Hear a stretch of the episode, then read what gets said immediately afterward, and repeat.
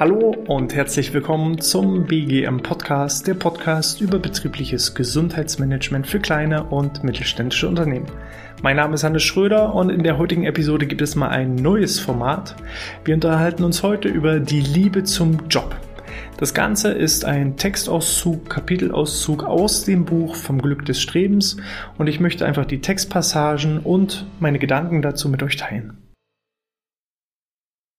Wir legen direkt los mit dem Text über Ron. Das Ganze ist auch eine wahre Geschichte und ja, vielleicht inspiriert sie euch ähnlich wie mich.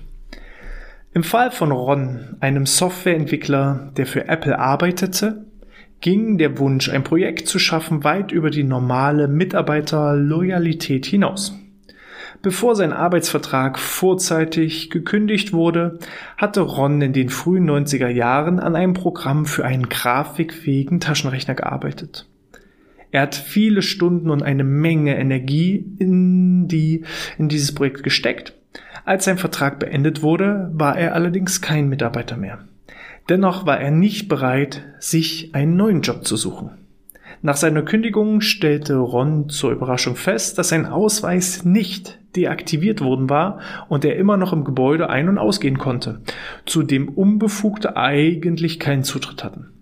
In diesem Moment traf er die Entscheidung, die Kündigung seines Projektes zu ignorieren und eigenverantwortlich daran weiterzuarbeiten. Ron stellte einen Kollegen ein, Greg Robbins, dessen Vertrag ebenfalls kurz zuvor gekündigt worden war. Sie hatten folgenden genialen Einfall. Greg erzählte seinem früheren Chef, dass Ron nun sein neuer Vorgesetzter sei und Ron erzählte allen, die fragten, dass Greg sein Vorgesetzter sei.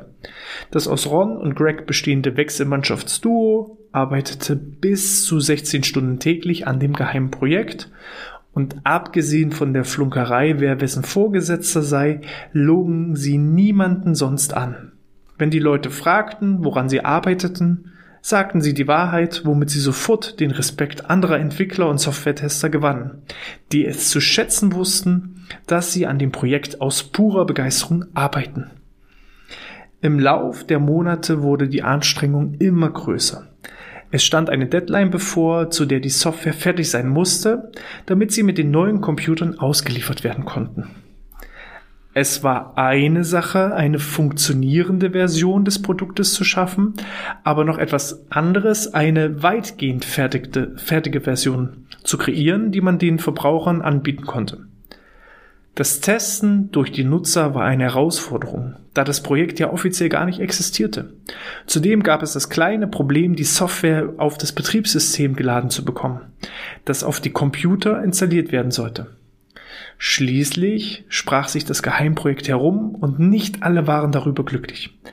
Eine Gruppe zog in die freien Büros, in denen Ron und Greg bis dahin gearbeitet hatten, und der Hausmeister wurde entsprechend misstrauisch. Die Mitarbeiterausweise wurden schließlich deaktiviert und so mussten die beiden Männer vor dem Gebäude herumlungern und darauf warten, dass sie mit anderen Mitarbeitern durch die Türen hindurchschleichen konnten. Sie wurden gewarnt, dass das Security-Personal sie hinauswerfen würde, dieses Mal vermutlich dann auch mit längerfristiger Wirkung.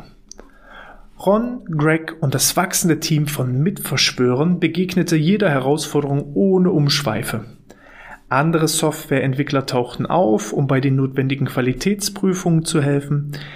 Der Mitarbeiter, der für die Betriebssystemsoftware zuständig war, stand eines Nachts um zwei Uhr in Rons neuem Büro und gab ihm Anweisungen, wie er das Programm für den grafikfähigen Taschenrechner und das Betriebssystem integrieren konnte. Greg schaffte es schließlich, das Projekt heimlich als das Werk einer Fremdfirma auszugeben und bekam so neue Ausweise, die ihnen wieder die Türen öffnete. Nachdem Ron, Greg und Greg ein halbes Jahr lang jeden Tag heimlich in das Gebäude geschlichen waren, das Security-Personal umgangen haben und Verbündete gewonnen haben, erlebten sie es, dass ihre Software auf jedem neuen Macintosh-Computer mit auf über 20 Millionen Geräten ausgeliefert wurden. Der grafikfähige Taschenrechner bekam von den Nutzern ein begeistertes Feedback und wurde sogar von Apple-Führungskräften in Präsentationen vorgestellt. Das Geheimprojekt war ein totaler Erfolg und Ron beendete seine Geschichte mit der ironischen Bemerkung, wir wollten eigentlich auch eine Windows-Version machen, aber Microsoft hatte eine bessere Gebäudesecurity. Ende der Geschichte.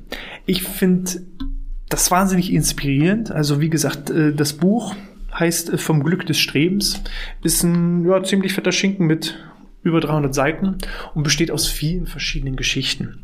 Es geht darum, Ziele zu erreichen, um Projekte umzusetzen, komme was wolle, egal welche Herausforderungen man hat. Spannend ist da eben auch, die Ziele, Wünsche, Träume, die die Menschen haben, sind ganz, ganz unterschiedlicher Natur. Es gibt da Leute, die nehmen sich vor, jeden Tag einen Marathon zu laufen. Macht das Sinn? Weiß ich nicht. Für denjenigen, der es macht, garantiert. Aber für viele wahrscheinlich, die werden sich fragen, warum tust du das? Andere wiederum, die fahren tausende von Kilometern mit dem Fahrrad rund um die Welt. Jemand anderes in dem Buch, der wollte jedes einzelne Land dieser Welt besuchen. Komme was wolle. Und man muss nicht immer verstehen, warum Menschen tun, was sie tun. Und es spielt auch überhaupt gar keine Rolle. Wichtig ist, du musst ein Ziel haben, eine Vision haben, einen, einen Sinn haben. Und diese Geschichte von Ron und Greg, die beschreibt das so wahnsinnig schön auch mal auf beruflicher Ebene. Weil ich sehe einfach in unserer Kultur und in unserer Gesellschaft, gerade jetzt nach der Pandemie, wahnsinnige Veränderungen.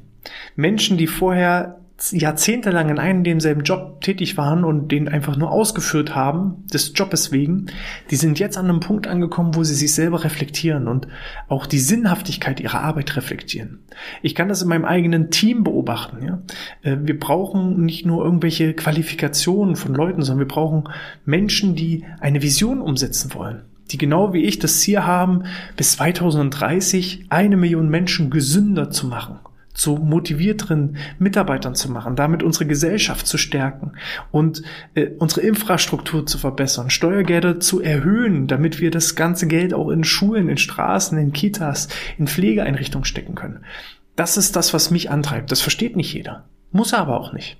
Und egal welches Security-Team kommt, egal ähm, welche Herausforderungen man hat, man, man, man geht einfach seine Wege, ohne letzten Endes auch dafür vielleicht auch ein Entgelt zu bekommen oder mal mehr zu bekommen oder mal weniger zu bekommen. Und ich glaube, dass das vielen in unserer Gesellschaft in Zukunft genauso gehen wird. Dass man Dinge umsetzt, nicht des Geldes wegen, dass ich nicht eine sichere Ausbildung mache und dann jahrzehntelang im selben Job bleibe, nur weil es gesellschaftlich so angesehen ist, sondern dass wir immer mehr verstärkter auch auf Dinge gehen, die nachhaltig sind, die ganzheitlich sind und die eben auch eine entsprechende Sinnhaftigkeit haben.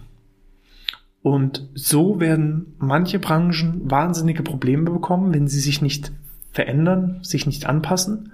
Und andere, wiederum wahrscheinlich in den nächsten Jahren und Jahrzehnten nochmal einen deutlich stärkeren Zuwachs bekommen. Ich gehe davon aus, dass Kindererziehung oder auch die Pflege, Pflegebranche sich in den nächsten Jahren massivst verändern wird, weil Leute nicht mehr den Job tun des Geldes wegen, sondern weil Leute Dinge tun, um eine gewisse Sinnhaftigkeit zu erreichen und umzusetzen und zu schaffen. So wie in der Geschichte von Ron und Greg, die ein Projekt umgesetzt haben, einfach nur, weil es ihr Ziel war. Sie wollten einen grafikfähigen Taschenrechner für den Macintosh programmieren. Und sie haben es auch geschafft, ohne dafür letzten Endes finanziell belohnt zu werden. Ich weiß leider nicht, wie die Geschichte zu Ende ist, aber ich hoffe einfach mal darauf, dass das Ganze mit einem Happy End endet. Ähm, wenn du selber eine so inspirierende Geschichte hast, dann melde dich doch gerne bei mir. Du erreichst mich unter info.outness.de oder wenn dir das neue Format also mal so ein Textauszug statt einfach nur eine reine Buchvorstellung gefällt, dann äh, schreib mir doch gerne ein Feedback, gib mir eine 5-Sterne-Bewertung in iTunes oder in der Apple Podcast App. Auf YouTube gerne den Daumen nach oben klicken, wenn dir das gefallen hat. Ich würde mich auf jeden Fall freuen, dich beim nächsten Mal wieder zu begrüßen zu dürfen, sehen zu dürfen. Und äh, ja, dann bin ich meinem persönlichen Projekt, meinem persönlichen Ziel, eine Million Menschen gesünder und produktiver und motivierter zu machen, Arbeitnehmer und Arbeitnehmerinnen gesünder zu machen, ähm, wieder ein kleines Stück näher gekommen. In diesem Sinne, ich wünsche alles Gute, bleib gesund und sportfrei.